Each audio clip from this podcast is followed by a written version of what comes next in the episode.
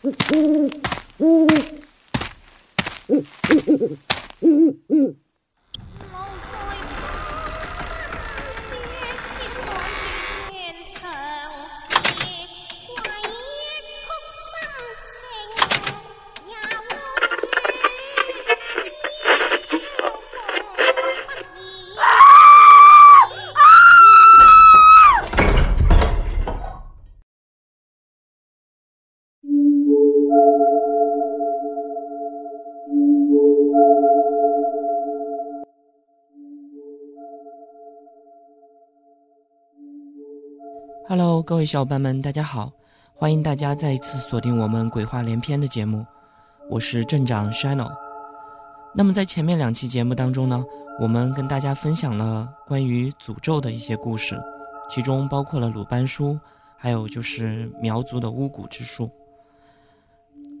那么从今天开始呢，我们将开启一个新的话题。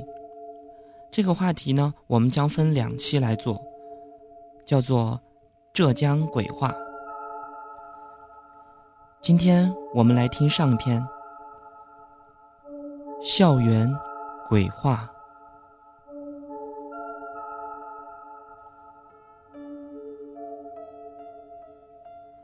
杭州市区面积并不大，一些大学的本部老校区，很多多数都在闹市中心。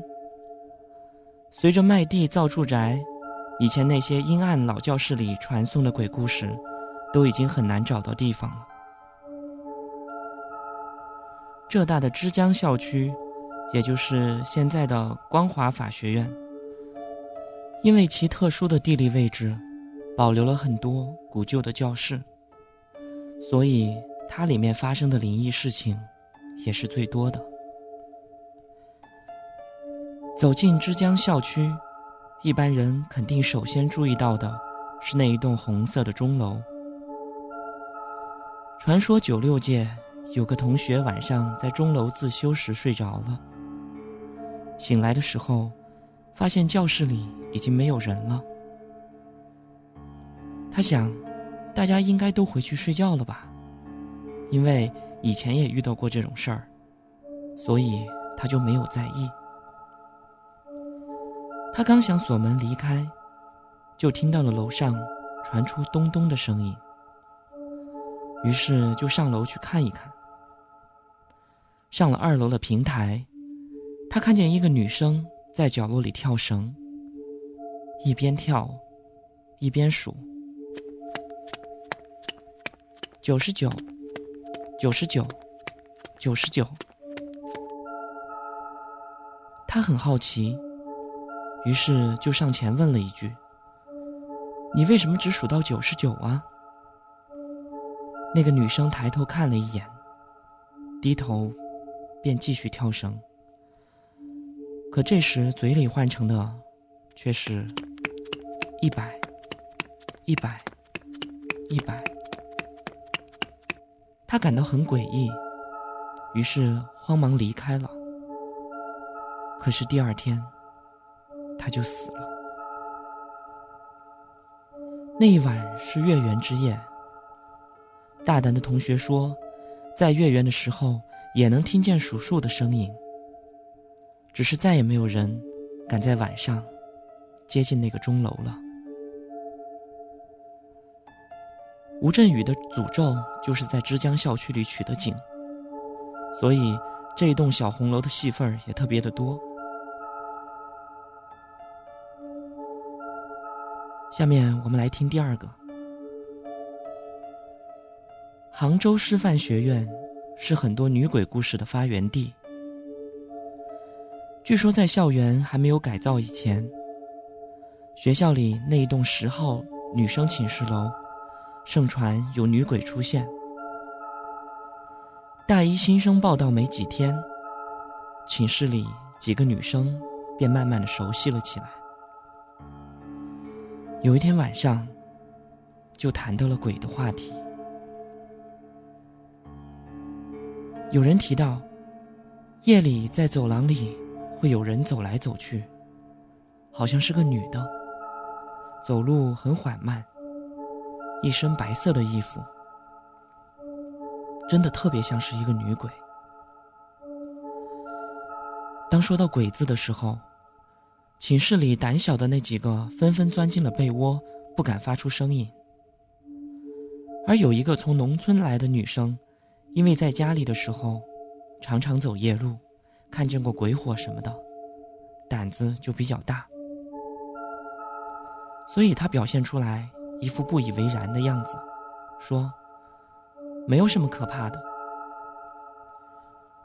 于是与同寝室的人打赌，晚上敢在走廊里独自待一宿。半夜以后，突然听见走廊的尽头响起了声音，吓得他没敢动弹。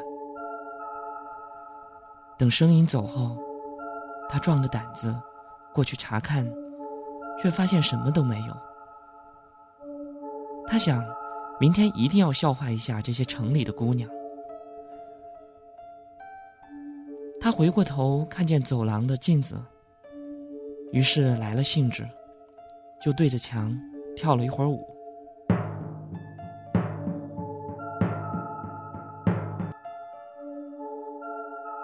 可是第二天早上，当他跟他的寝室的人提起昨晚的事的时候，同寝室的人却很紧张的告诉他。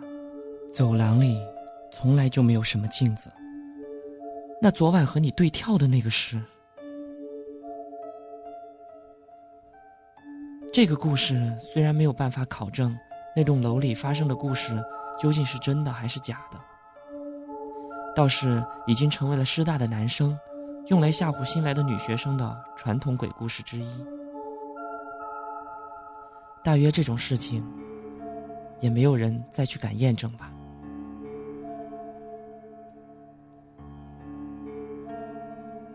下面我们来听第三个。浙江工业大学的名气是杭州仅次于浙大的高校。这个名字不仅仅是他的教学，也包括了灵异事情。懂风水的同学说，工大的校园阴气很盛，本不宜建学校的。尽管在建校后对风水进行了一些人为的改造。但是，还是没有起到决定性的作用。而在他校园里发生的那些血淋淋的惨案，就是因为风水。二零零五年轰动一时的工大食堂前发生的那件事情，相信大家都印象深刻。为了一段本来就已经不完美的感情，为了曾经的爱情，一个男生用刀。砍死了自己喜欢的女生，而事后当询问起嫌疑人的时候，他却表现得一脸茫然。他根本就没有想杀了自己分手的女友，毕竟有过很多真诚的感情。虽然分开了，还是希望她能过得很好。而那天，他神情恍惚，迷迷糊糊的。就做了这件傻事儿，而山牛觉得这个故事，我觉得可能他也是为了逃脱自己的罪责吧。毕竟到了最后，这件事儿也没有能够真实的证明他究竟说的是真话还是假话。接下来的这个故事，也是发生在工大，而且相当有名。据说故事发生在一九九四年四号楼的六楼。这栋楼是女生寝室。有一天晚上十一点，宿舍熄灯后，有一个女生到水房打水。经过昏暗的走廊的时候，忽然听到后面传来了一个低沉的声音：“红马甲要吗？你要红马甲吗？”女生听后只感觉毛骨悚然，一阵狂奔就回到了宿舍。随后的几天，女生一个人也不敢去打水了。事情似乎就这样过去了。过了一阵子，这个女孩就没有再把这个事记在心上。有一天十一点熄灯以后，她一个人又到了水房去打水。可是，这个时候奇怪的声音又再一次的响起了：“你要红马甲吗？”这一次，女生以为是谁在跟她开玩笑，于是她回过头去大喊了一声：“我要！”随后，似乎什么事情也没有发生。女生于是端着水，回到了宿舍。第二天，同学们起床以后，看见那个女生还睡在床上，都觉得非常的奇怪。因为平时她都是第一个起床的。同学们就到她的床前叫她，可是怎么叫也叫不醒。此时，他们掀开被子一看，这个女生浑身鲜红，就好像真的穿了一件红色的马甲，已经没有了气息。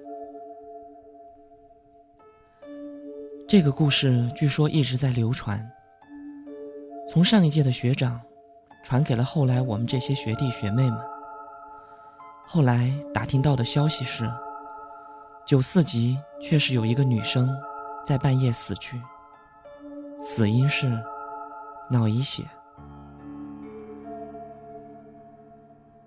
又有一次，有个人做了一个梦，他梦到十点多，他去上厕所的时候，有一个神仙对他说：“如果有人对你说你要不要红马甲，你一定要说我不要。”可是这个人觉得非常的奇怪。他想，为什么不要？我一定要说要。到了十点，他去上厕所，果然有一个人问他：“你要红马甲吗？红马甲你要吗？”他说：“我要。”可是第二天，他早上连续几节课都没有去上。有几个跟他要好的同学去寝室找他，看见他身上穿着一件用红色的血做成的红马甲。后来打听到，工大在裁建校的时候，有人割了脖子，流血把衣服都给染红了，看起来就好像穿了一件红色的马甲。之后这个人。就会在学校四处的游荡。如果他问你要不要红马甲，得到的回答是要的话，就会被割脖子死去。还有一个耸人听闻的消息：学校操场附近的那个校碑，之所以做成一个八卦的图案，是因为之前有一个人在这里死了。从那以后，校园一直鬼事连连。后来，才建了这个八卦图案镇压。所以，如果大家不信的话，可以现在去看一下，就在篮球场边上的空地。